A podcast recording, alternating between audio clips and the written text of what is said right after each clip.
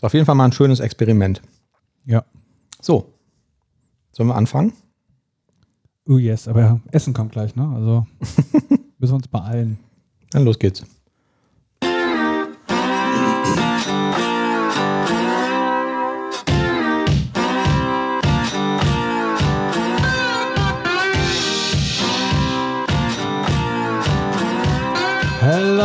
Again. Du, ich möchte dich heute noch sehen, beziehungsweise hören hier in unserem wunderbaren Dev Couch Podcast. Links neben mir Manuel Wenk.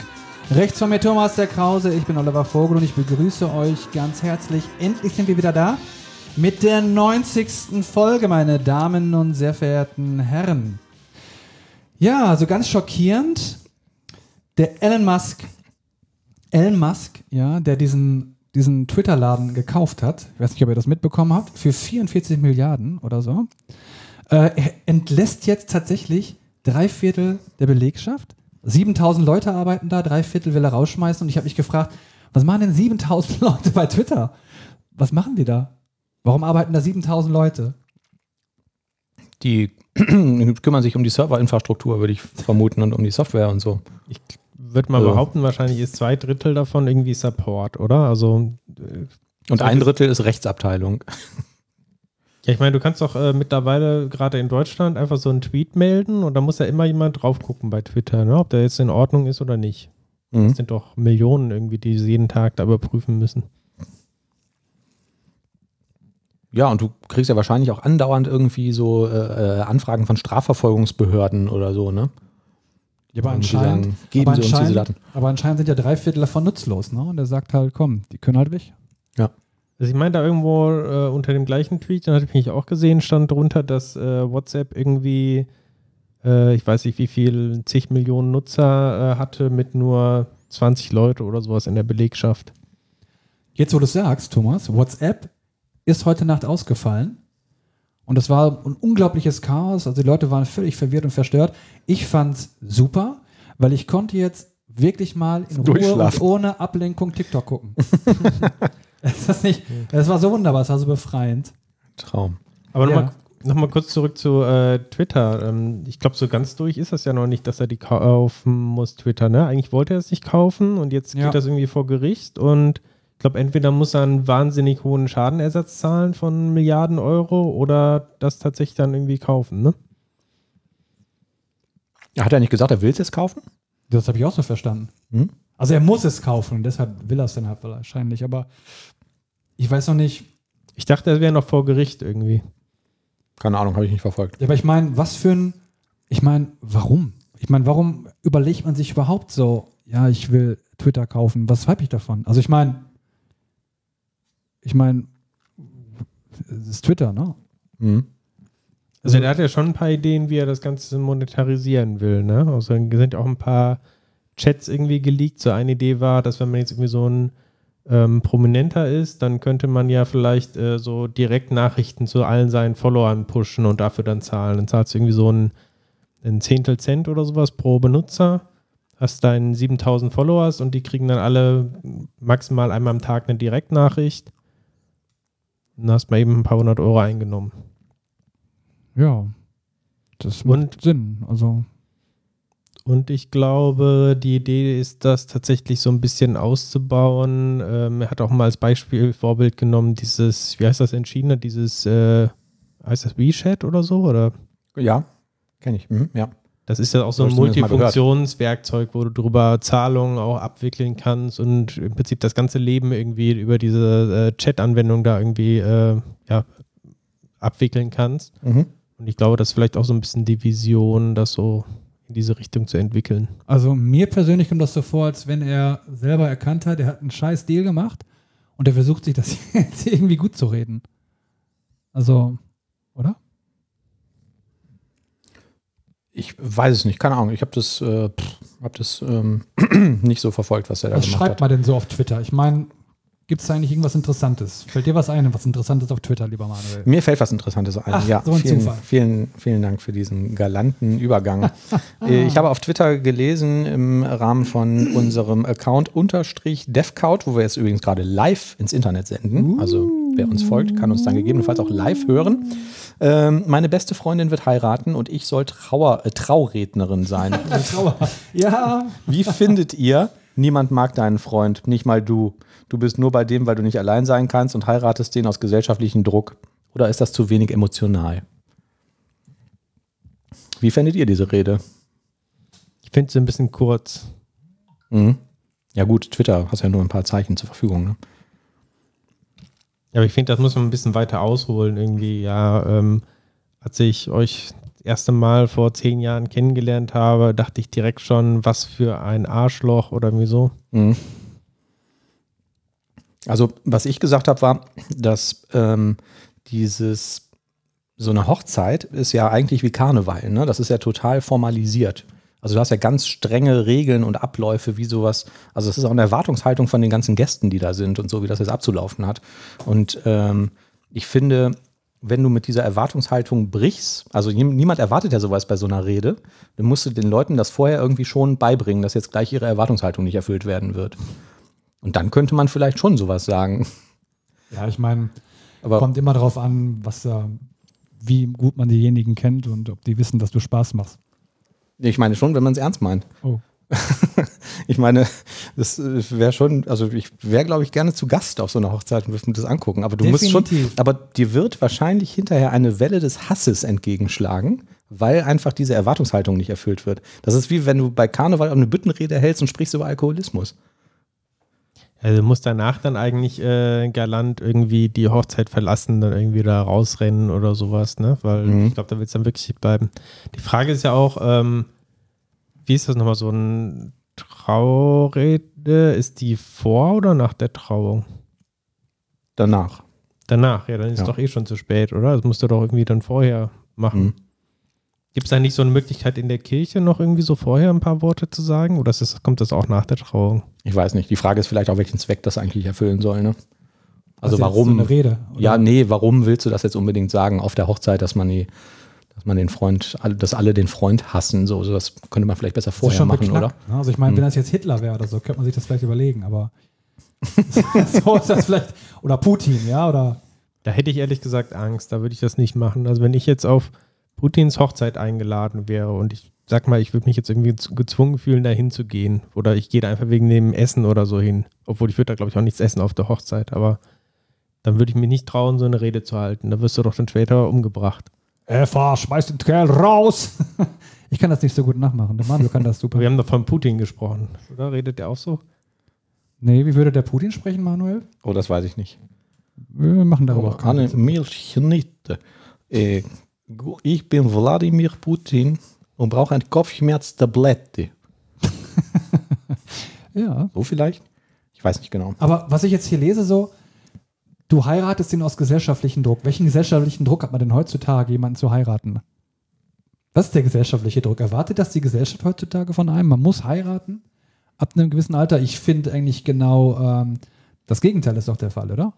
Heutzutage ist es ja mehr oder weniger verpönt, wenn man heiratet. Kommt mir zumindest so vor, oder? Wie seht ihr das?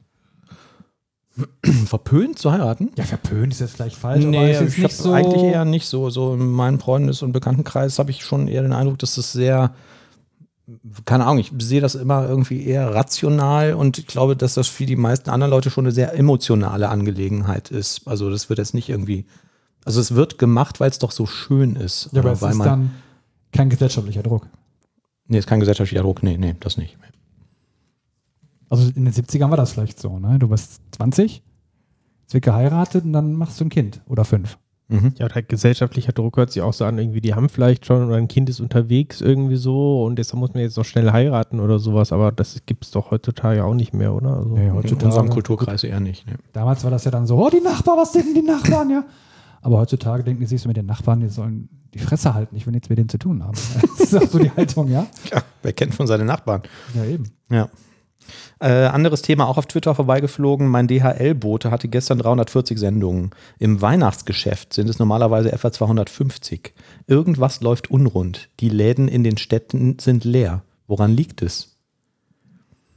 Tja, woran liegt es, habe ich mir gedacht. Weil die Läden in den Städten vielleicht auch ein bisschen scheiße sind, ne? Oder den Zug verpasst haben. Woran hat es gelegen? Ich weiß es nicht. Ich habe neulich wieder gelesen, dass das Karstadt wieder gerettet werden soll mit irgendwelchen Millionen. Ach, schon Aber das wieder. ist doch so ein Geschäftsmodell, was sich überlebt hat. Also heute fahren die Leute nicht mehr in die Städte und kaufen da irgendwas, sondern bestellen sich das Zeug bei Amazon. Mhm. Und ich finde, das haben die so ein bisschen verpennt irgendwie. Ja, ich finde, Karstadt ist auch total antiquiert irgendwie. Also ich gehe da manchmal irgendwie durch, weil ich zum Parkhaus muss. ja. Und das ist der einzige Grund, warum ich durch Karstadt gehe. Aber ich habe da schon ewig nichts mehr gekauft. Ich finde auch einfach, dass das Angebot einfach auch schlechter ist. Ne? Also Ja. jetzt mal abgesehen von diesen ganzen Umtausch- und Kulanzsachen und so, wenn ich irgendwie bei uns in die Buchhandlung gehe und es gibt ja so oft irgendwie, hört man irgendwie, ja, man muss den lokalen Buchhändler unterstützen. Der lokale Buchhändler ist aber scheiße. Also du gehst irgendwie dahin und sagst, ich will das und das Buch haben und sagen, die haben wir nicht. Können wir bestellen? Und dann denke ich mir, ja, bestellen kann ich mir doch selber. Warum gehe ich hier überhaupt hin? Ich glaube, teilweise bestellen die sogar bei Amazon dann. ne? Ja, ja, genau. Ja, dafür sind Bücherläden da. Du gehst hin, liest das Buch da quasi an und dann bestellst du es doch bei Amazon. Oder du lädst es direkt auf dein Kindle runter. Ja. Am besten auch im Büchergeschäft. Nein, das ist ein bisschen, bisschen scherzhaft gemeint, aber im Grunde ist das so irgendwie die Haltung von vielen irgendwie. Also ich glaube, also auf der einen Seite sind die Geschäfte irgendwie kacke und wenn man was umtauschen will, zum Beispiel, ja, dann sind die, erweisen sich auch als wenig bis kaum kulant irgendwie für den Kunden und du musst den Sachen hinterherrennen, dann wird das wochenlang eingeschickt, wenn es irgendwie ein teureres Gerät war. Ja. Und bei Amazon ist es einfach unkompliziert. Ja, da kriegst du halt ein Etikett, das musst du mittlerweile nicht mal ausdrucken. Das ist ein QR-Code, du rennst damit zum DHL-Geschäft, lässt es einscannen, ja, die drucken ein Ticket auf. raus. Ich würde mir auch einfach wünschen, dass ich bei den meisten Geschäften in der Stadt auf irgendeiner Webseite vorher sehen kann, was die haben, bevor ich dahin fahre. Also der einzige Grund, dahin zu fahren, ist ja eigentlich, dass ich da vielleicht Sachen noch schneller bekomme als bei Amazon. Ne? Weil ich es jetzt brauche und nicht morgen irgendwie das Kabel oder irgendwas, das gerade kaputt gegangen ist oder so. Und dann wäre doch ganz nett, wenn ich sehen könnte. Vorher, was die da haben im Laden. Dann brauche ich ja nicht hinfahren ja. zu dem komischen Mediamarkt oder so. Ich könnte aber auch mir vorstellen, dass das was mit dieser Corona-Zeit zu tun hat, die wir damals hatten. Mhm. Ihr erinnert euch, ne? Ach ja, früher. quasi Mhm, mehr oder ja. weniger so, ja, eingesperrt waren und mit uns selbst. ja, und ähm, da hat man sich irgendwie abgewöhnt, irgendwie aus dem Haus zu gehen. Ja, also irgendwie hat man dann sich so angewöhnt, einfach zu Hause zu bleiben und alles irgendwie dann bestellen zu lassen. Ein bisschen so Schlaraffenland-Style. Ja. Ich meine, aus den Gründen würde ich sagen, mich interessieren vor allem nur noch so Nischenläden irgendwie, wo man einfach schön ein bisschen stöbern kann oder sowas. Also jetzt Sachen, die man dann vielleicht nicht im Internet kriegt oder die man auch besser sich vor Ort ansehen möchte. Ne? Also gerade solche großen Elektronikketten, Saturn, Mediamarkt finde ich vollkommen uninteressant. Also das kriege ich ja, Ja. schneller dann irgendwie bei Amazon, kann mir direkt ähm, oder kann mir vorher alles genau durchlesen. Wenn es jetzt um irgendwie, weiß Häufig nicht, ist es noch billiger. wenn es jetzt um Einrichtung geht oder Kleidung oder irgendwie solche Sachen, die man jetzt ja gerne halt vorher mal sehen will, dann finde ich es nach wie vor ganz praktisch, die in der Stadt sich anzusehen. Und ich finde auch, du bekommst bei Amazon wesentlich bessere Beratungen als bei äh, Saturn oder geschweige denn Mediamarkt.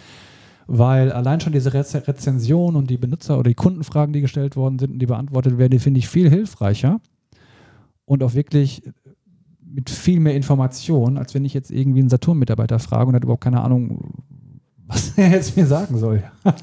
Weil ich, weil ich sagen muss, Amazon wird mit der Zeit auch immer lästiger. Die machen immer extremer dieses, äh, was man so schön nennt, äh, Call Deflection. Also versuchen die Leute dazu zu bringen, dass sie möglichst nicht jetzt irgendwie mit dem Kundensupport äh, in Verbindung treten. Ich muss mittlerweile per Google-Suche irgendwie das Kontaktformular suchen. Dann kommt man erstmal in irgendeinen nervigen Chatbot rein von Amazon, der mir noch nie, wirklich noch nie irgendwie geholfen hat äh, muss ich dann da irgendwie durchklicken, bis man endlich mit irgendeinem echten Menschen sprechen kann. Mhm.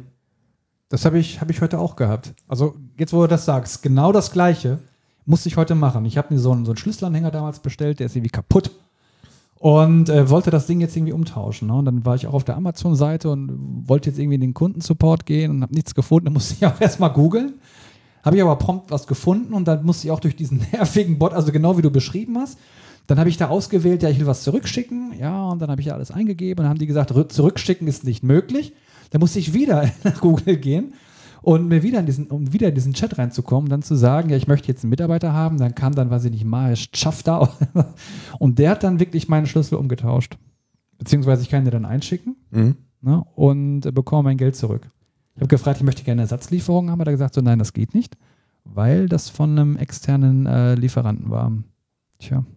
Ich würde mal interessieren, ob es da irgendwelche Studien darüber gibt, ob diese Chatbots wirklich irgendjemand mag, wirklich sagt, oh geil, hier ist ja ein, ein Chat irgendwie, da habe ich das Gefühl, dass ich mit einer echten Person irgendwie rede und das ist viel besser als irgendwie eine Benutzerschnittstelle, wo ich einfach auf das draufklicken kann, was ich gerne möchte. Ich glaube, wir kennen die Antwort auf diese Frage. Ja, ich meine, ich will doch dann wirklich in diesen Chatbot integrieren, ne, dass du einfach schreibst kaputt. Ja, welche Lieferung die? Okay, hier ist der QR-Code. Ja, gehen Sie zu DHL. Tschüss. Ich meine, das sind doch wahrscheinlich 80 Prozent der Kundenanfragen, oder? Ist kaputt. Garantie. Ja. Ja, oder gefällt mir nicht. Falsche Ja. Farbe. Und Ist- das möchte man natürlich dann nicht so einfach machen. Ne? Ich bin von der Maus abgerutscht, ich wollte das gar nicht bestellen. Das war nur ein Witz, ich wollte das nicht bestellen. genau. Anderes Thema. Habt ihr mal Code bei GitHub äh, gespeichert, hinterlegt? Sicherlich. GitHub Repo benutzt? Ähm, GitHub hat ein arktisches Code-Archiv. Im Jahr 2020 haben die damit begonnen, den gesamten Source Code, den die da irgendwie haben, in einer stillgelegten Kohlemine auf Spitzbergen zu archivieren. Wie dann auf CDs oder auf Kristallebene oder Ähm, auf, Eiswürfel. liegen da SSDs? auf 188 Rollen gehärtetem Archivfilm. Und darauf ist quasi ein Snapshot aller öffentlichen, also aller Public GitHub-Repos äh, mit dem Stand vom 2.2.2020 gespeichert. Das wäre die Arbeit von 4 Millionen Entwicklern und Entwicklerinnen. Aha. Und das soll da jetzt 1000 Jahre lang ähm, halten. Ist das cool? Und dann haben die so einen ganz schicken Tresor. Wer bei uns in die Shownotes guckt, äh, kann sich da irgendwie das Bild von angucken, äh, wo die Dinger drin äh, gelagert sind. Das ist schon wirklich ziemlich cool. Ja, finde ich irgendwie auch schön. Also das ist besser als die Leute, die damals dieses IT-Spiel gemacht haben, die einfach ihren ganzen Ja. Scheiß genommen haben und in der Wüste vergraben haben. Damit es niemand findet. Ne? Das würde da nicht äh, funktionieren. Da sind Volltextkopien von Wikipedia, Stack Overflow und anderen Datenquellen drin. Und die .NET Pro schreibt, der Zweck des Archivprogramms von GitHub ist es, Open Source Software, ein verborgener Eckpfeiler der modernen Zivilisation und das gemeinsame Erbe der Menschheit für zukünftige Generationen zu bewahren. Das ist doch ein ehrenwertes Ziel. Wenn dann in tausend Jahren irgendwie die Menschen wieder mit Pfeil und Bogen, mit Keulen durch die Gegend gehen, dann sehen die da halt irgendeinen Ebay-Sniper. oder viel schlauer sind als wir, ne? diese, was immer dann auch auf der, auf der Erde lebt und sich denkt, guck mal, was der Schwachkopf da für einen Mist programmiert hat. Lustig wäre, wenn die da bei Einlagen feststellen, oh, hier sind ja schon äh, Rollen, die sehen ein bisschen alt aus. Dann finden sie die letzten Rollen. Von der letzten Zivilisation. Stimmt. Richtig. Die schon viel weiter waren als wir. Eine Ebene tiefer. So. Man einen mache ich hier mit diesen gemacht. alten Rollen? Schmeiß die weg. Und dann würde ich Die können wir lachen. formatieren. Dann würde ich lachen, wenn man diese uralten Rollen rausholt und das ist genau der gleiche Scheiß, den wir jetzt auch schon programmiert haben. Wollten die bei GitHub jetzt auch nicht irgendwen verklagen? Äh, Copilot wollen die verklagen, die, die Entwickler. Copilot, ist das nicht diese, diese künstliche Intelligenz irgendwie, oder was? Diese äh, künstliche Intelligenz, die automatisch Code vervollständigt. Mhm. Und da gibt es ähm, bei einigen GitHub-Entwicklern Missmut darüber, ähm, dass Microsoft das so macht. Ähm, warum? Weil die sagen, ja, der Code ist ja unter bestimmten Lizenz irgendwie erstellt worden und diese Lizenz wird nicht unbedingt von äh, GitHub Copilot eingehalten Mhm. sondern es wird halt einfach quasi, ähm, ihre Arbeit wird dazu genutzt, um halt so ein kommerzielles äh, Projekt da ähm, zu füttern. Ähm, Mhm. Teilweise passiert es auch, dass GitHub Copilot wortwörtlich quasi ähm, Code wieder rausspuckt, mit dem es trainiert worden ist. Das heißt, auch da kann es prinzipiell dann zu ähm, Copyright-Problemen kommen, weil dann die Lizenz natürlich nicht äh, unbedingt berücksichtigt wird, wenn ich jetzt einfach nur einen kleinen Ausschnitt da mir reinhole. Ähm, und zuletzt das Argument fand ich interessant, die sagen, ja, ähm, das würde insgesamt auch ähm, dazu führen, dass die Open Source Community leidet, weil dann Entwickler nicht mehr ähm, selber aktiv halt in irgendwelchen Open Source Repositories ähm, nachschauen, vielleicht da was lernen oder auch selber beitragen, sondern dass quasi dann GitHub Copilot das Interface ist zu diesen ganzen ähm, Code-Erzeugnissen. Das heißt, die sind dann nur noch in ihrer Copilot-Blase, lassen sich irgendwie den Code erzeugen, suchen nicht mehr selber auf GitHub und nehmen dann halt auch an diesen Communities nicht mehr teil und damit würde dann auf Dauer quasi Communities sterben und ähm, die, die Codequalität würde schlechter werden. Okay, kann ich irgendwie verstehen, aber gibt es irgendein Gesetz, gegen das da verstoßen wird? Also kann man die deswegen verklagen? Also äh, eine Frage ist halt mit diesen Lizenzgeschichten. Ne? Microsoft sagt, das wäre irgendwie so Fair Use und ähm, die Entwickler sagen halt, nein, das ist kein Fair Use. Die dürfen das nicht einfach verwenden. Mhm. Das kann ich jetzt schwer einschätzen, wie da die Rechtslage ist. Aber auf jeden Fall wird da wohl eine Klage vorbereitet. Tja, dann warten wir es mal ab. Das Keine kann ob man sich damit durchsetzen kann. Klingt irgendwie merkwürdig. Ja, also bin mir auch nicht sicher, ob das gewinnbar ist. Das würde ja auch ähm, großen Einfluss haben auf ganz viele andere ähm, äh, trainierte künstliche Intelligenzen. Ich weiß nicht, ob wir hier in dem Podcast schon mal über die diversen äh, KIs zur Bildgenerierung gesprochen haben. Also wo man quasi einen Satz eingibt und äh, kann sich dazu ein passendes Bild generieren. Mhm. Ähm, die sind ja auch mit Millionen öffentlich verfügbaren Bildern trainiert worden. Ne? Wenn das also ein Problem ist äh, und die müssten dann die Lizenz von jedem einzelnen Bild berücksichtigen, Mhm. wäre das ja auch damit tot quasi. Mhm. Ja, und wo zieht man da die Grenze? Ne? Wenn ich mich jetzt selbst trainiere damit, kann ich dann deswegen verklagt werden? Aber ich bin kein Algorithmus, ne? Wahrscheinlich. Oder stelle das nicht öffentlich zur Verfügung. Naja, ich, keine Ahnung, ich weiß auch nicht. Klingt für mich irgendwie absurd. Erfreulichere Nachrichten ist ja das äh, mit TypeScript. TypeScript ist zehn Jahre alt. Ähm, sollen wir irgendwas singen oder so? Happy Birthday? Hm, Nee. wir hätten ein schönes Lied ähm, ähm, vorher im Vorfeld irgendwie. Aber das kam jetzt ein bisschen überraschend für mich. Ja, es tut mir leid. Also vor, vor zehn Jahren, am 1. Oktober 2012, wurde TypeScript vorgestellt. Mhm. Und ich glaube, es hat sich ganz gut bewährt. Das ähm, stimmt. Ich glaube, es hat auf jeden Fall auch andere irgendwie Sprachen verdrängt, die zu JavaScript äh, kompilieren. Ne? Oder äh, was gab es da irgendwie? CoffeeScript oder so ist, glaube ich, auch jetzt irgendwie gefühlt zumindest nicht mehr so verbreitet. Aber TypeScript ist ja schon recht weit gestreut, auch irgendwie im Angular-Umfeld ne? und in vielen JavaScript-Libraries.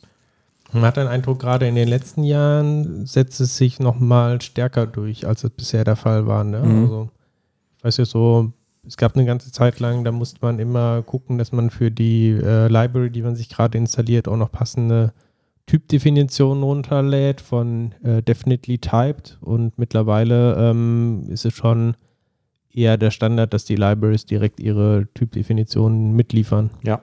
Das ist ja auch wirklich furchtbar, wenn man irgendwie JavaScript äh, oder wenn man irgendwie aus so einer typisierten Welt kommt und dann irgendwie auf JavaScript wechselt, was man dafür faszinierende Probleme hat, die einen in den Wahnsinn treiben. Ne? Irgendwie Groß-Kleinschreibung, du schreibst irgendeine Property falsch oder machst da irgendeine Zuweisung und hast da eine neue Property auf irgendwo angelegt, auf einem Objekt. Das ist, hat ja wirklich, also es macht ja wirklich auch keinen Spaß. Dann Also suchst du Stunden, Java- Stunden nach irgendeiner Kacke. JavaScript ist ja wirklich nicht, nicht schön.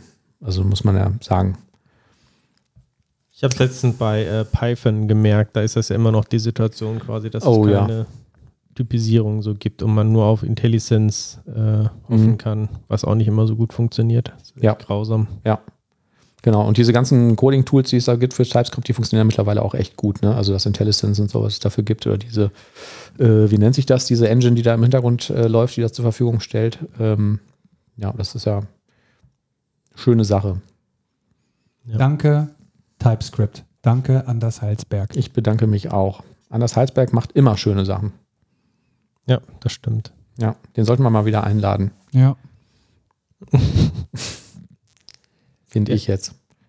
Ansonsten haben wir demnächst auch äh, vielleicht einen weiteren Editor, mit dem wir TypeScript und Co. programmieren können. Ja, Und zwar gibt es von JetBrains jetzt Fleet. Ihr habt euch das auch schon mal angeguckt? Oder? Ja, genau, wir haben uns ja schon darüber unterhalten. Ich ähm, habe einen Heise-Artikel ähm, gelesen, den ich irgendwie ein bisschen unpassend fand, weil die das so ein bisschen so positioniert haben, wie ähm, das machen die, weil äh, es Visual Studio Code gibt und die auch sowas haben wollen. Und als ich mir das angeguckt habe, hatte ich jetzt nicht so den Eindruck, dass das unbedingt ein Visual Studio Code-Konkurrent ist. Also für mich sah es eher so aus, als könnte das die Basis von allen zukünftigen JetBrains IDEs werden, die ja heute auf IntelliJ laufen.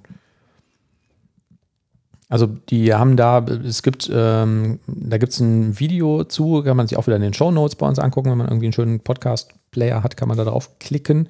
Ähm, auf der Seite gibt es so ein YouTube-Video mit der Public Preview, wo man so ein bisschen sieht, ähm, was man damit machen kann. Das sieht jetzt rein optisch halt eher aus wie eine IDE als wie so ein abgespecktes, ähm, abgespecktes Visual Studio Code, für mich zumindest. Und was die halt immer erwähnen, ist, dass die ganz stark das Backend vom Frontend getrennt haben, so mit dem Hintergedanken, dass man das Backend woanders laufen lassen kann.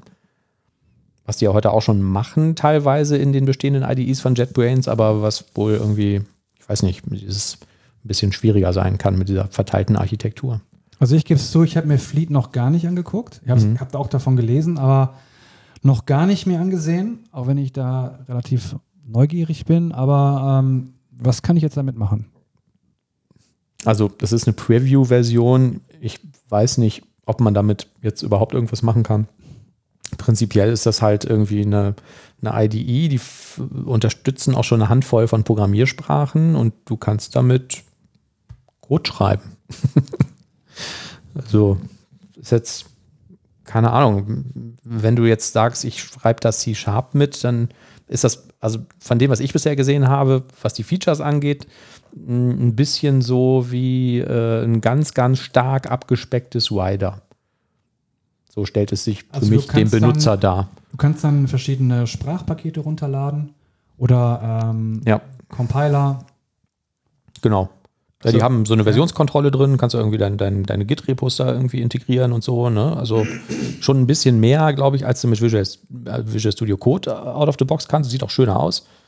Ähm, gut, das ist Geschmackssache, aber es sieht irgendwie jetzt nicht nur so aus wie so ein einfacher Texteditor mit Plugins. Ähm, ja, also ich weiß nicht. Also muss man wahrscheinlich mal zwei Jahre abwarten, was jetzt damit passiert. Ne? Also was man halt aus dem Text so herausliest, die fokussieren sich halt sehr stark auf das, was du gesagt hast, mit diesem ähm, starke Trennung von Frontend, Backend. Die haben auch eine extra Seite zum Thema Remote Development und sagen äh, speziell, dass Fleet halt ähm, als First-Class-Citizen so das äh, Remote and Collabor Collaborative Workflows eingebaut hast. Mhm. Da gibt es auch so ein kleine Videos, wo man sieht, dass dann halt mehrere Leute so in einer Datei arbeiten. Man sieht deren Cursor und sowas. Ähm, also ich glaube, das soll halt stark im Fokus stehen. Mhm. Ich glaube, man muss mal abwarten. Wie so häufig. Also ich finde es noch ein bisschen früh, um da jetzt irgendwie was großartig was, was sagen zu können. Äh, ein bisschen früh. Ähm, ähm, anderes ähm, Thema, vielleicht könnt ähm, ihr mir da helfen oder jemand der Zuschauer. Ähm, ich ähm, besitze privat ähm, Fotos. Die habe ich gemacht mit sogenannten Fotogeräten, also zum Beispiel mit einem Smartphone oder mit einer Digitalkamera und dann hat man diese Dateien und speichert die irgendwo hin, zum Beispiel auf einem NAS-Server oder so. Und jetzt hätte ich gerne irgendwie sowas, was ich auf dem NAS-Server installieren kann, irgendeinen Service, ähm, der so ein bisschen ist wie Google Fotos oder so zum Beispiel. Also womit ich dann überall, ich könnte mich ja über ein VPN mit meinem NAS zu Hause connecten, irgendwie auf meine Bilder zugreifen kann in einer schönen Art und Weise. Stellt sich raus, ich habe nichts gefunden. Also keine Ahnung, macht ihr sowas? Wo speichert ihr denn eure Fotos? Ist sowas nicht direkt schon out of the box in QNAP drin? Also die Sachen, die in QNAP drin sind, finde ich relativ schlecht. Ähm, es gibt zwei verschiedene Libraries und die taugen irgendwie beide nichts. Also die können auch nichts. Also man muss da sehr ähm, so, so eine Special Software installieren. Ähm, es gibt, es gibt zwei. so Was? Wer mit spricht hier? Gefühlen programmiert worden zu sein. Jetzt mein Handy hat angefangen zu sagen, ich, ich liebe Samsung, wenn ich das mal so sagen darf, ohne Oh, wirklich für die großen Gefühle programmiert worden zu sein. Warum sagt es das? Ja, das ist mir jetzt schon zwei, dreimal passiert. Ich glaube, ich habe aus Versehen dieses äh, Bixby äh, aktiviert. Das ist der die Samsung-Alternative zu ähm, Google Assistant und so.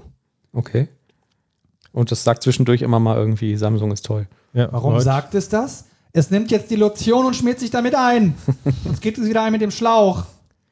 Also kurzum, ich habe da nichts gefunden. Ich habe mir irgendwas vorgestellt, was, keine Ahnung, wo du deine Bilder irgendwie ablegst und dass du die einfach in, mit verschiedenen Clients vielleicht, oder mir würde einfach auch schon vielleicht ein guter Web-Client reichen, mit dem ich irgendwie vernünftig durch diese Bilderflut navigieren kann und mir die Bilder angucken kann und so. Ich weiß noch, vor Jahren, das hilft jetzt also nicht- nichts, was man auf dem NAS installieren würde, aber lokal vielleicht, ähm, gab es doch mal von Google dieses Picasso oder Ja. so nannte sich das. Ich weiß Ja. nicht, ob es das noch gibt. Ich glaube, das gibt es nicht mehr. Das haben die, glaube ich, eingedampft, beziehungsweise in Google Fotos überführt. Aber genau, sowas irgendwie zum, zum Installieren. Und bei Windows gab es eigentlich auch mal ein recht gutes Programm. Ich weiß auch nicht, ob es das noch gibt. Äh, hieß wahrscheinlich einfach Windows Fotogalerie oder sowas. Da konnte man auch halt Taggen organisieren und so weiter. Aber ich habe das auch Mhm. ewig nicht mehr benutzt. Die Ja. packen das alles auf die Cloud. Ne? Also ist alles ausgelagert und ich persönlich nutze sowas gar nicht lokal. Also ich lade das zu meiner, ähm, hier zu meinem Amazon-Account hoch, zu meinen Amazon-Fotos Mhm. Und ähm, finde das ehrlich gesagt ganz praktisch. Ne? Ja, ich weiß, ähm, wir haben auch irgendwie Freunde, die das alles irgendwie auf Google hochladen und das ist natürlich ganz cool, dass du dann irgendwie unterwegs mal sagen kannst, wenn man sich über irgendwas unterhält, so über irgendeinen Urlaub oder so, guck mal hier, so, so sah das da aus, ne? So, hier sind die Bilder und ähm, ziehen das irgendwie alles aus der Cloud, aber ich möchte eigentlich meine Bilder da halt nicht hochladen. Also es ist nicht nur, dass du das wirklich gut teilen kannst, sondern du kannst dir auch ähm, die Fotos einfach intelligent suchen. Du kannst einfach, Ja. also du hast eine Gesichtserkennung drin, du kannst sagen, ja, das ist jetzt hier meine Tochter, das ist jetzt hier meine Freundin, das ist jetzt hier meine Frau. Aber Oliver, das sind jetzt spezielle private Fotos. zwinker, zwinker. Wo würdest du die speichern? Tja, also. ja, die Frage ist ja so, eigentlich ist das eine ganz gute Frage, ne? Was macht denn Amazon oder Microsoft, wenn du jetzt spezielle Fotos hast? Also von Ist das dann gegen die AGBs? Verstößt das gegen die AGBs und die sperren dich oder kommen. Ich weiß es jetzt nicht, was die AGBs angeht, aber es ist ja jetzt auch kein Geheimnis, dass Microsoft diese ganzen Bilder, die du da hochlädst, automatisiert scannt und auch nach ähm, Gesetzesverstößen und so sucht in diesen Bildern. Also die guckt sich halt irgendjemand an. So und gleichzeitig würde mich jetzt auch nicht wundern, wenn die auch diese Fotos als Trainingsmaterial für irgendwelche KIs oder sonst irgendwas verwenden würden. Oder um ihre Services zu verbessern. Und das will ich eigentlich mit meinen privaten Daten nicht. Solange ich das nicht explizit sage, so was damit gemacht werden darf. Ja, verstehe ich. Aber ähm, klar, verstehe ich. Also, ähm, aber jetzt für Leuten, denen das vielleicht egal ist, ist es eine echt praktische Hilfe, ne? zu sagen, so gib mir mal die Bilder, die hier auf Ibiza waren, Ja. mit der Petra. Ja, witzigerweise bei QNAP ähm, gibt es auch so was ähnliches. Also es gibt, du musst dann aber irgendwie diese Container Station aktualisieren, weil das läuft irgendwie in so einem Docker-Container, äh, dieses Ding, was die da haben. Das frisst wahnsinnig viel Performance und das analysiert dann auch, also macht auch so Face Detection und sowas. Ähm, aber das funktioniert einfach nicht gut genug. Das ist wahnsinnig langsam und total schlecht. Ja. Und ich würde darauf verzichten, auch auf diese automatische Gesichtserkennung und so ein Zeugs, weil was interessiert mich Gesichtserkennung? Ich weiß ja, wer auf meinen Fotos zu sehen ist. Ich möchte halt nur irgendwie die Bilder bequem unterwegs im Zugriff haben und da habe ich tatsächlich nichts gefunden. Also nichts, was irgendwie, ich finde das überraschend kompliziert. Aber ich meine, ähm, reicht es nicht in der Regel einfach Ordner zu haben, die man irgendwie nach Jahr, ähm, Monat und jetzt irgendwie vielleicht Event oder sowas? Äh, Ja, so mache ich das. Aber also, wenn ich das jetzt hier, also stellen wir uns vor, ich sitze gerade vor einem Laptop, jetzt könnte ich mich zu meinem NAS zu Hause connecten und dann kann ich das einigermaßen machen. Aber um die Bilder zu sehen, ähm, muss ich die ja erstmal vollständig runterladen. Ne? Also gut wäre ja, wenn der schon im Vorfeld Thumbnails erzeugen würde in verschiedenen Größen und so. Und irgendwie ein schönes UI hätte, so, um die Bilder zu durchforsten. Und sowas habe ich nicht gefunden.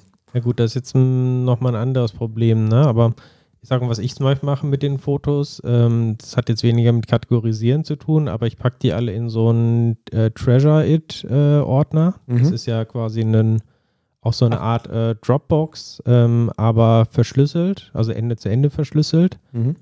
Das heißt, da muss man sich keine Sorgen machen wegen der Daten und trotzdem hat man die halt Dropbox-mäßig dann auf jedem Gerät verfügbar. Ich weiß jetzt gar nicht genau, ob der auch äh, Thumbnails und sowas direkt erstellen kann, ohne die Dateien runterzuladen. Mhm. Aber der normale Use Case, sorry, was ist denn los heute, Oliver? weiß auch nicht, irgendwie, brauche ich ein bisschen Sushi, ne? Also die sind schon ein bisschen überfällig, egal. Jedenfalls, der normale Use Case ist doch, ja, der Otto-Normalverbraucher nimmt sein Foto auf mit seinem Handy, das er sowieso immer dabei hat. Und wenn er sein Foto dann jemand anders zeigt, dann zeigt er das auf seinem Handy eben. Und sagt dann, guck mal hier, guck mal da. Und da kann man dann auch ganz bequem nach Ortschaften suchen oder nach Personen oder was war vorletztes Jahr. Und ich meine, das machen jetzt, ich würde jetzt behaupten, 80 Prozent der Leute, vielleicht sogar 90 Prozent, vielleicht sogar 95, keine Ahnung. Und das deckt was, ich denke, da gibt es für viele einfach keine Notwendigkeit, ähm, irgendwas anderes zu haben. Also vielleicht für, besonders für Fotografen, die halt dann gewisse Nischenbedürfnisse haben. Oder so. Das Ja, ne? wird es wahrscheinlich sein. Auf der anderen Seite, das ist auch eigentlich so einer der Hauptzwecke von so einem NAS-Server, hätte ich jetzt irgendwie gedacht, dass du da dein Zeugs redundant sicherst und Ja, aber so. das stirbt ne? Aber- aus, das stirbt aus wie Ja. Bibliotheken. Ja, das So ja, ja, so, ja, ja, du hast wahrscheinlich recht. Ja. Ich fürchte, du hast recht. Das ist wahrscheinlich einfach das Problem. Das wollen zu wenig Leute haben. Ja. Und wenn, sind sie wahrscheinlich auch nicht bereit, dafür Geld zu bezahlen. Ne? Das schon mal gar nicht. Also Wenn du das bei Google alles für lau kriegst, ne, mit so viel. Und das ist ja auch bei, wenn du so ein Apple iPhone hast, dann kriegst du ja auch irgendwie, ich glaube, unbegrenzt viel Storage für deine Bilder, wenn du das alles in die iCloud schiebst. Ja. Ja, will ich halt nicht. Vielleicht muss ich ja noch eine Weile warten. Schade.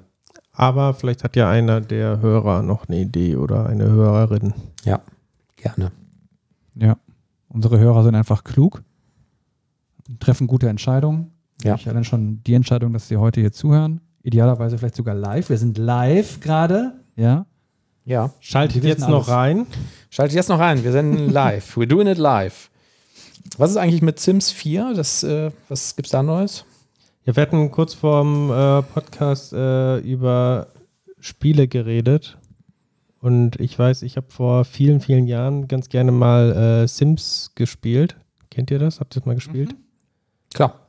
Und das ist jetzt kostenlos. Also wenn man noch mal was machen, spielen möchte oder wenn man vielleicht äh, sogar Kinder hat im passenden Alter, dann kann man sagen, guck mal, ich habe dir ein Spiel besorgt.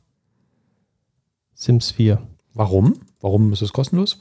Gibt es schon Sims 5 und das ist Werbung dafür oder was? Weißt du das? So ganz genau weiß ich nicht. Ich glaube, die wollen einfach mit den tausenden Erweiterungen dann Geld verdienen. Ne? Ah, also das okay. Basisspiel ist dann kostenlos und dann, wenn man irgendwas weiter noch haben will, die Halloween Edition oder keine Ahnung was, dann muss man halt Geld zahlen. Mhm. Es gibt ein Add-in, wo du dann wirklich eine Schwangerschaft durchleben kannst in allen ihren Phasen. Ein Traum. Das, das gibt man natürlich dann Geld, gerne Geld aus. Mit Sims konntest du tolle Sachen machen. Mit Sims konntest du tolle Sachen machen. Du konntest einen Swimmingpool beispielsweise äh, dir anschaffen, den dann quasi in den Garten machen. Dann konntest du deine Bewohner quasi da reinlotsen. Und dann konntest du die, ähm, die Treppe beziehungsweise die Leiter ins Swimmingpool konntest du verkaufen. Ja, und während die Leute drin waren, die kamen dann nie wieder raus und sind dann irgendwie dann da drin verendet. Wurden die vorher ganz schrumpelig? Schrumpelig nicht, aber ich glaube, die sind irgendwann gestorben. Oder du hast die Leute in den Nachbarraum gelockt, ja, und dann hast du quasi die Tür verkauft und das irgendwie zugemauert. Und dann waren die da quasi eingekerkert. Auf solche Aber- Ideen bin ich nie gekommen. Kam dann tolles- irgendwann die Polizei? Aber das ist Level 1. Du musst dann Level 2, musst dann noch ein Telefon in diesen Raum machen. Und wenn die Person dann immer hungriger wird, dann geht sie immer zum Telefon, ruft einen Pizzaboten an. Der Pizzabote kommt dann an die Tür, keiner macht auf und dann geht er wieder. Und das Ganze passiert dann auch irgendwie zehnmal. Bis man irgendwann von dieser Pizzeria nicht mehr beliefert wird. Es gab doch auf dem C64 damals so eine Art Sim, ne? Das war doch irgendwie so Computer People. Also das war doch eine Person, die hat äh, irgendwie... Little Computer People hieß das. Genau, und der Ja. hat doch im Haus gewohnt und hat dann telefoniert und dann musstest du die auch irgendwie betüddeln. Konnte man da was machen? Ich Briefe geschrieben, dass sie unglücklich ist und sowas. Ich habe das so in Erinnerung, ähm, dass das passiv war, dass man da nur zugucken konnte und irgendwas passiert ist. Aber da konnte man auch irgendwie eingreifen. Ja, ein bisschen eingreifen konnte man und konnte Ja, diese Person unglücklich machen. Also der Name sagt mir was, Little Computer People, aber wie das genau funktionierte, weiß ich nicht. Aber das hier ist ein Entwickler-Podcast. Wir haben auch noch Entwicklerthemen. Kennt ihr den Microsoft Build Structured Log Viewer? Microsoft Build Structured Log Viewer. Ja. Nee. Ähm, ich habe den neulich mehr oder weniger aus Versehen entdeckt. Ähm, wenn man bei äh, Wider bei der IDE hingeht und sagt, bau mir das mit Advanced Diagnostics, kann man mit einer rechten Maustaste auf der Solution oder auf dem Projekt machen, dann erzeugt er erstmal ein wahnsinnig großes Logdatei über den Bildvorgang Ähm, die hatte bei mir irgendwie bei der Solution, glaube, 600 Megabyte. Und dann kann man sich da wahnsinnig viel Text durchlesen. Oder man installiert sich den äh, Structured Log Viewer, den ähm, äh, gibt's, findet man in unseren Show Notes, wo es das Ding gibt. Das ist ein Open Source Projekt tatsächlich. Ähm, und wenn man MS Bild auf der Kommandozeile aufruft, ähm, dann kann man auch irgendwie, ich glaube, mit ähm, slash BL ähm, halt dieses Log erzeugen und kann dann in diesem Log Viewer den Bildvorgang visualisieren. So, warum soll man das machen? Weil vielleicht der Bildvorgang von dem Projekt, was man hat, wahnsinnig lange dauert und man sich fragen kann, wie kann man das optimieren? Und ähm, der visualisiert einem dann auch in so einem Graphen irgendwie Abhängigkeiten und zeigt dir zum Beispiel an, dass du ein Kernprojekt hast, was äh, in dem Fall von dem Projekt, das ich kompiliert habe, so um die 30 Sekunden braucht, um kompiliert zu werden, von dem alle anderen abhängig sind. Und ähm, wenn du sowas hast, dann kannst du halt die anderen Sachen nicht ähm, parallelisieren. Und man konnte dann halt irgendwie, du hast dann einen so einen langen Balken gesehen für 30 Sekunden von der Buildtime dieses Core-Projekts. Und als das durch war, gab es auf einmal irgendwie so einen Knall und dann hat er die anderen Sachen, also 16 Folgeprojekte, die davon abhängig waren, parallel kompiliert. Und weil wir uns gerade damit beschäftigt haben, wie wir unseren Bildvorgang beschleunigen können, war das irgendwie eine super, äh, super tolle Hilfe dafür, fand ich. Ähm, auf diesem Graphen kannst du dann auch so ein Drill-Down machen und kannst auch sehen, warum das so lange dauert. Also was macht der eigentlich die ganze Zeit und so. Und das fand ich irgendwie ein ganz hilfreiches ähm, Tool, wenn man so Performance-Tuning für den Bild machen möchte. Das klingt ganz cool. Und wie, also wie kommt das Log da rein oder wie erstellt man dieses Log? Ähm, auf der Kommandozeile, wenn du mit ähm, MS Build baust, ähm, dann sagst du ähm, ähm, MS Build, äh, Name der Solution slash BL. Das erzeugt dieses Log. Und dann kannst du, ähm, also es ist eine Bin-Log-Datei, heißt das. Und die kann man mit diesem Viewer aufmachen.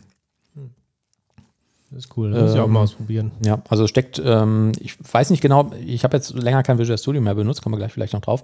Ähm, ob das da nicht auch schon irgendwie drin steckt, ob das irgendwie standardmäßig mit installiert wird mit MS Build, weiß ich nicht. Bei Wider war es tatsächlich so, dass das mit, äh, mit drauf war. Äh, mit .NET Build funktioniert es natürlich auch. .NET Build minus BL erzeugt dieses Log. Achtung, das Log ist wahnsinnig groß, wie schon gesagt, es sind irgendwie x 100 ähm, Megabyte, auch bei kleineren Projekten.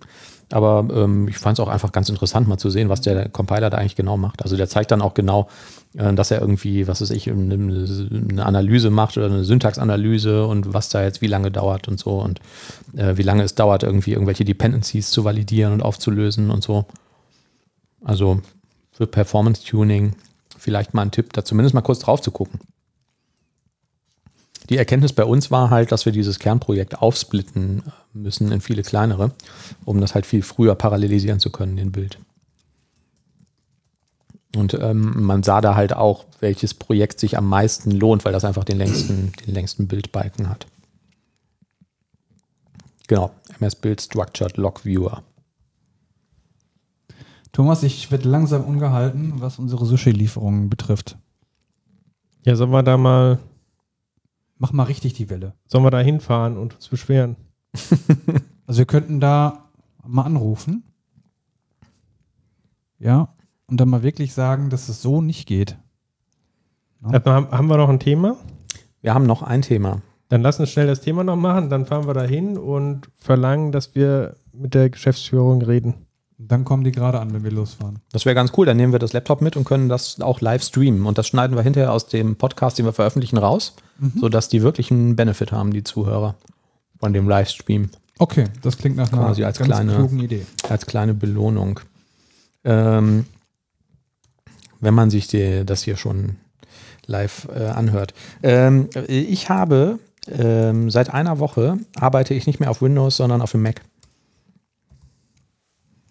Darfst du das? Ja, ich darf das. also, erstmal war die Frage, geht das? Ähm, in dem Projekt, wo ich gerade arbeite, geht das, weil wir keine Windows-spezifische Software bauen. Wir spucken halt Docker-Container aus, die hinterher bei, bei ähm, Azure oder irgendwo anders gehostet werden. Und ähm, ich habe mir gedacht, Wider benutze ich sowieso schon. Jetzt habe ich mir hier so einen tollen neues MacBook Pro mit diesem M1 äh, Max äh, Prozessor bestellt und habe ähm, echt irgendwie ganz spannende Erkenntnisse gehabt. Ähm, ich habe bei mir unterm Schreibtisch einen echt fetten Desktop-Rechner hängen, den habe ich letztes Jahr im Dezember gebaut mit dem schnellsten Desktop-Prozessor, den man damals kaufen konnte. Das war irgendwie so ein Ryzen 9 5950X mit 64 GB RAM und irgendwie einer super schnellen M2 SSD und so. Und ähm, jetzt kompiliere ich halt irgendwelche .NET-Software. und also was mich echt ähm, umgehauen hat, war, das MacBook ist schneller als der Desktop-Rechner. Ähm, ich brauche 42 Sekunden, um die ähm, Solution zu kompilieren auf dem Desktop-Rechner und 36 Sekunden auf dem Mac. Gleichzeitig hat der ja, also ich habe da noch nie einen Lüfter gehört oder so. Der wird jetzt auch nicht warm. Ähm, ich habe den Stromverbrauch nachgemessen. Ich brauche ungefähr dreimal weniger Strom an einem Arbeitstag, obwohl ich den gleichen Monitor benutze wie zuvor. Ähm, ich war schon ähm, ziemlich beeindruckt davon, muss ich sagen. Ja.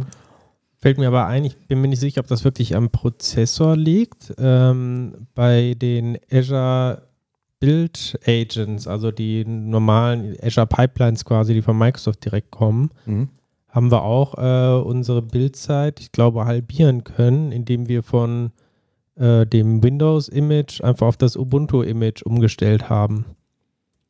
Ja, Also ich glaube nicht unbedingt, dass die Hardware dahinter unbedingt unterschiedlich ist, aber die allein das Betriebssystem scheint da oder zumindest die, der Unix-spezifische Bild ähm, von .NET scheint aus irgendeinem Grund im Zusammenhang mit Betriebssystemen schneller zu sein. ich weiß es auch nicht, wo, woran das jetzt im Detail liegt. Ne? Der, der Mac hat auch irgendwie ähm, anderen RAM. Also ich glaube, das ist irgendwie verlöteter DDR5 RAM oder so. Ähm, vielleicht ist die SSD schneller, keine Ahnung, interessiert mich letztendlich nicht, so, weil die gesamte Performance ähm, ist halt einfach viel höher. Das hätte ich niemals gedacht, weil ähm, das irgendwie ein mega, mega Rechner ist, den ich ja irgendwie zusammengestöpselt habe ne? und der auch unfassbar viel Strom verbraucht. Ähm, und dass das so funktioniert, fand ich schon irgendwie ähm, irre. Ähm, wenn man Wider verwendet, ähm, muss man sich da jetzt auch nicht großartig umstellen. Das Einzige, ähm, was ich innerhalb von zwei oder drei Stunden gemerkt habe, ist, ich habe das Laptop über USB-C an meinen Monitor angeschlossen. Da ist Maus und Tastatur dran und stellt sich raus, also ich weiß nicht, ob es Leute gibt, die das können. Ich kann mit dem Windows-Keyboard, mit dem Mac nicht arbeiten es gibt halt so viele kleine Details, die einfach anders sind. Ne? Also wo zum Beispiel sich die geschweifte Klammer befindet, wo, also es gibt ja da keine Alt-Taste, sondern so eine Option-Taste und sowas. Und ähm, das hat mich ganz schnell in den Wahnsinn getrieben. Also ich habe dann irgendwie ein externes äh, ähm, Keyboard mit Mac-Layout bestellt, was ich dann damit gekoppelt habe. Aber irgendwann gewöhnt man sich doch daran, oder? Also irgendwann geht das doch in Fleisch und Blut über. Was jetzt? Ja, dass du weißt dann irgendwie, du hast im Gefühl, wo die geschweifte Klammer ist. Äh, Das mit der geschweiften Klammer, ja, ging tatsächlich sogar noch. Ähm, aber ich erinnere mich, dass man äh, ein Backslash, glaube ich, hoffe, das ist jetzt richtig, muss ich bei dem Windows-Keyboard machen, indem ich Alt und 5 drücke. Und ähm, das konnte der Mac dann aber nicht auseinanderhalten mit anderen Alt- und 5 Shortcuts. In Wider zum Beispiel öffnet sich bei Alt und 5 irgendwie das Unit-Testing-Window. Und dann hat er immer gleichzeitig einen Backslash geschrieben und das Unit-Testing-Window aufgemacht. Für solche Fälle? 7 mit dem Backslash? Äh, ich 5 ist doch der normale Slash mit Shift, oder? Äh, Shift 7 ist auf dem Mac der Slash und ich glaube Alt 5 der Backslash. Ich äh, weiß Aber es nicht, ich probiere es gerade mal aus. Denn wir Für solche Fälle habe ich immer eine Internetseite auf, wo ich dann eben schnell so ein Zeichen ins Clipboard packen kann. ah, Entschuldigung, Alt, Alt, äh, Alt 5 ähm, ist die eckige Klammer auf. Die konnte ich dann hinterher überhaupt nicht machen und habe die dann aus irgendeinem anderen Dokument mit Copy und Paste kopiert. Ja, eben. Und habe immer mit Steuerung V, Genau was ja auch so. nicht funktioniert, sondern du musst ja Genau so Command meine V drücken, also Windows-Taste V. Es ging einfach, es hat einfach ganz schnell in den Wahnsinn getrieben. Gibt es da nicht vielleicht irgendwie so eine Seite, die eben für genau für solche Fälle irgendwie so eine Internetseite dir bietet, wo alle möglichen Ach so, Sachen als Copy und Paste Hilfe oder so. ja, das müsste es doch bestimmt geben, oder? Ich habe einfach zehnmal am Tag gegoogelt, wie ich denn dieses Zeichen jetzt mache, weil das ja dann auch äh, nicht aufgedruckt ist auf die Windows-Tastatur. Ja, und das war, ähm, war einfach nervig. So, und dann habe ich halt irgendwie, das war jetzt, glaube ich, auch der kleinste Kostenfaktor, dann noch halt irgendwie so ein scheiß Keyboard dazu gekauft. Ja, äh, Stromverbrauch, Performance äh, fand ich wirklich beeindruckend. Ähm, wahnsinnig schnell, vollkommen geräuschlos. Der Akku hält ewig. Ich kann den ganzen Tag ohne ähm, irgendwie ein Netzkabel ähm, arbeiten damit. Also wirklich irgendwie den ganzen Tag, ähm, kein Problem. Gibt aber ähm, ein paar Sachen, ähm, die mir fehlen. Ähm, das eine ist Linkpad. Gibt es einfach nicht. Und es gibt auch keine Alternative. Das ist Hm. wirklich. Ich habe tragisch. auch ähm, gewartet, ein Kollege ist schon vorher auf den Mac umgestiegen und ähm, den habe ich dann halt interviewt, was ich jetzt irgendwie brauche und so. Und der hat das halt auch schon gesagt, es gibt halt nichts. Also ähm, es gibt, glaube ich, ein Open Source Projekt, ähm, Avalon Pad oder so heißt das, glaube ich, ne, die quasi Linkpad mit Avalon nachgebaut haben. Das funktioniert aber nicht richtig. Also es Ich hätte gedacht, Linkpad ab. ist doch auch nur eine .NET-Anwendung, oder? Und dass die einfach dann, dann läuft. Eigentlich schon. Ich glaube aber, äh, also ich, das Problem ist, glaube ich, ich weiß nicht, was das Problem ist. Vielleicht wollen sie das einfach nicht machen, aber ähm, also äh, offensichtlich bei diesem Avalon-Pad haben sie es halt mit Avalon nachgebaut, um die UI zu haben. Ähm, ja, eigentlich wird das ja wahrscheinlich auch mit WPF oder so geschrieben sein, das Linkpad. Vielleicht wird es in der nächsten Version mal für den Mac kommen, keine Ahnung. Auf jeden Fall gibt es es halt heute nicht und es gibt irgendwie keine schöne Alternative. In Wider gibt es so Scratch-Files, so, das ist so ein bisschen in der Richtung, aber das ist auch viel zu kompliziert. Also mal eben kurz Linkpad aufmachen, um da irgendwie kurz was auszuprobieren und so und das dann hinterher vielleicht rüber zu kopieren in die Codebasis. Ähm, Habe ich schon häufig gemacht und ähm, das funktioniert jetzt so nicht mehr leider. Da die Dinger ja jetzt auch ARM-based sind, die äh, Mac-Rechner, kann man auch nicht mal eben kurz eine Windows-VM starten.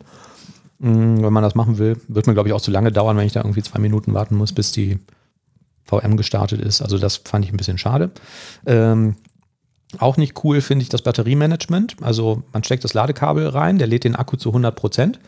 Und ich benutze das Gerät ja fast nur stationär, außer jetzt hier zur Podcast-Aufnahme. Also es hängt immer an dem Monitor, es wird immer geladen und der Akku ist immer bei 100 Prozent. Und ich glaube nicht, dass es langfristig gut ist, den immer auf 100 Prozent aufgeladen zu lassen. Ähm, die haben so eine minimale, also die haben irgendwie so, ein, ähm, so eine Lernfähigkeit, die kann man aktivieren, ähm, wo die quasi sagen, wenn du das anmachst, dann kennen wir irgendwann dein Usage oder dein, dein Standard-Arbeitsverhalten äh, und laden den Akku erst dann auf 100 Prozent. Das kennt man vielleicht vom iPhone, wenn wir der Meinung sind, dass du das gleich brauchen wirst. Aber ich will den gar nicht auf 100 Prozent laden und es gibt halt diese Situation eigentlich nicht, in der ich das brauche, dass das komplett voll ist. Ja, dann gibt es halt diverse Third-Party-Tools, die kann man sich installieren, wo man sagen kann, lad den nicht mehr als 50 Prozent auf, die funktionieren aber nicht richtig. Ähm, ja, ich verwende dann ein Tool, das heißt Aldente, ähm, falls das jemanden ähm, interessiert, falls er das auch mal ausprobieren will. Bei mir funktioniert das nicht richtig. Also ich habe da eingestellt, er soll das nur zu 60 Prozent laden, dann ähm, macht er das zuerst auch und dann kommt im Laufe des Tages immer das eine oder andere Prozent hinzu und irgendwann ist der Akku trotzdem wieder voll. Keine Ahnung, woran das liegt. Und was ich auch feststellen musste, äh, Safari ist auch der allerhinterletzte Drecksbrowser. Oh ja, ist der neue Internet Explorer. Ja, also das funktioniert, wenn man damit surft und so, alles irgendwie ganz nett. Ähm, aber ähm, was natürlich echt eine Macht ist, sind die ganzen Plugins und Extensions, die man sich in den Chrome oder in den Firefox oder in alle anderen Browser installieren kann. Im Safari gibt es auch eine Extension, Extension-System. Ähm, so wie ich das verstanden habe, kommen die aber zum großen Teil immer über den Apple App Store. Die lassen viele Sachen nicht rein. Ähm, es gibt keinen Adblocker, der gut ist und es gibt ganz viel Krams einfach irgendwie nicht so, dass ich jetzt ähm, auch wieder den Firefox installiert habe oder den Chrome nutze, was ja auch problemlos geht. Aber Aber was der Thomas gesagt hat, stimmt tatsächlich. Ne? Ja. Also der, der Safari ist irgendwie der Internet Explorer vom Mac. ja, also es ist mir jetzt auch häufiger passiert, dass ich irgendwie während des Arbeitstages, dass das Ding sich einfach beendet und dann weg ist, nachdem ich irgendwo drauf geklickt habe. Dann geht er zwar wieder auf und restort alle Seiten, aber sowas habe ich bei den anderen Browsern tatsächlich in den letzten Jahren irgendwie nie erlebt. Also, dass er sich einfach mal so komplett Und wegschießt. was ich noch ein bisschen scheiße finde auf dem ähm, Mac ist der Finder. Ja, Irgendwie- Ja, stimmt. Finder, da steckt ja schon das Wort Feind drin. Irgendwie, also es ist nicht mein, ist nicht mein Friender, es ist mein Finder. Ähm, also ich finde schlecht irgendwie nix den Windows Explorer. Der ist einfach gut. Der ist direkt da.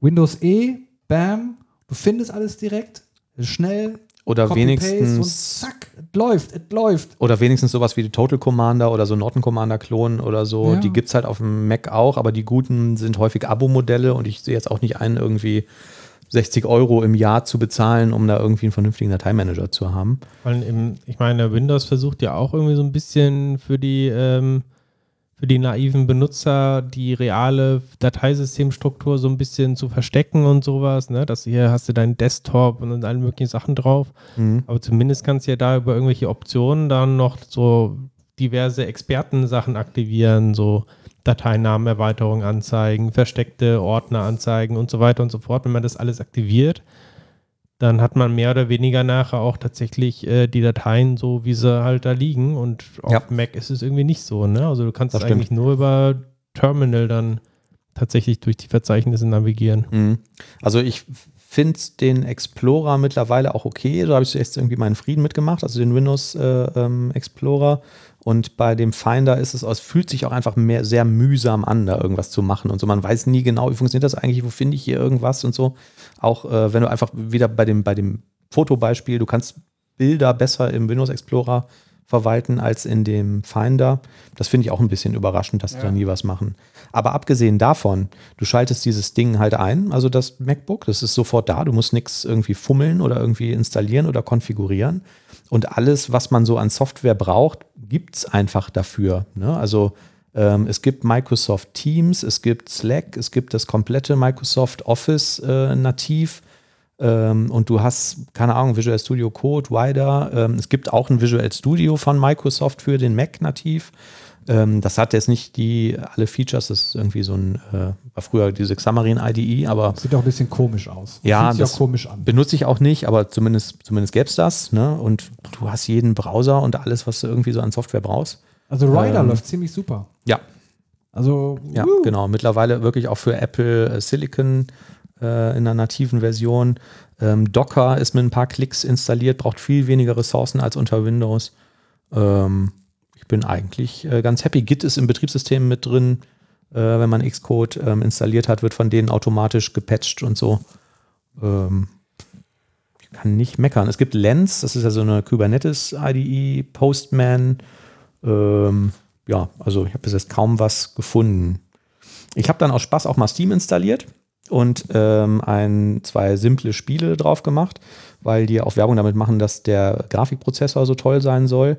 Äh, das konnte ich jetzt zumindest bei den Spielen nicht bestätigen. Also das ist, mh, funktioniert zwar, aber ist viel, viel schlechter als die schon drei, vier Jahre alte High-End-Grafikkarte, die in dem PC drin war. Brauche ich zum Arbeiten, aber auch nicht, ist mir egal. Ja, so. fand ich auf jeden Fall eine spannende Erkenntnis. Haben wir was völlig Neues gemacht. Ja. Verrückt, oder? Das muss ja auch mal sein. Das muss auch mal sein. Damit sind wir am Ende unserer kleinen Show angekommen. Ja. Nun heißt es ähm, Abschied nehmen. Und eine köstliche Sushi-Mahlzeit zu sich zu nehmen. Ja. Das heißt es auch. Manuel, Thomas. Das war's. Außer für die Leute im Livestream, weil für die machen wir jetzt gleich noch eine ganz tolle Post-Show. Die Afterparty. Behaupten wir zumindest, kann ja keiner überprüfen. Genau, weil niemand im Livestream ist. Ja. Niemand ist da. Das ist schön, diese Musik, ne? Das macht auch so ein bisschen depressiv zum Ende. Tja, dann Auf Wiederhören. Und auf tschüss. bald, liebe Freunde. Vielleicht auch mit euch das nächste Mal im Livestream. Man sieht sich wieder. Ja, man hört sich. Tschö. Hunger. Hunger!